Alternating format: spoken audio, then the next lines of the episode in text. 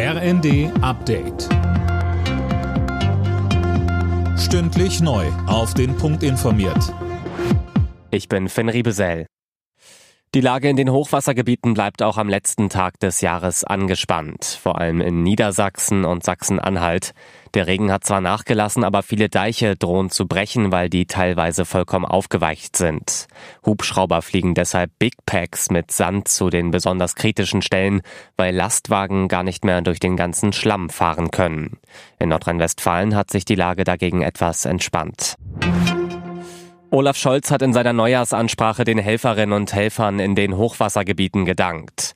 Der Kanzler will sich laut Bild-Zeitung auch selbst bald ein Bild von der Lage vor Ort machen. Wann und wo stehe aber noch nicht endgültig fest, heißt es weiter. Mit Blick auf Silvester diskutiert Deutschland einmal mehr, ob es ein Böllerverbot geben sollte oder nicht. Ein breites Bündnis unter anderem mit der deutschen Umwelthilfe und der Gewerkschaft der Polizei spricht sich für ein Verbot aus. Und auch fast 60 Prozent der Menschen in Deutschland sieht es laut einer aktuellen Umfrage ähnlich. Hanna Rhein von der DUH sagte uns. Es geht uns nicht darum, Silvester zu verbieten. Wir wollen eben, dass es trotzdem ein rauschendes Fest gibt, nur eben ohne diese Verletzungen, leidende Tiere, diesen ganzen Müll und die schlechte Luft. Das heißt, man kann zum Beispiel nach Alternativen gucken, wie zum Beispiel Drohnenshows, Licht- und Lasershows und einfach mit den Liebsten zusammen feiern.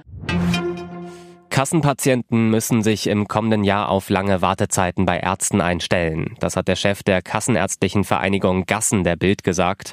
Gründe seien der sich ausweitende Personalmangel und fehlendes Geld in den Praxen.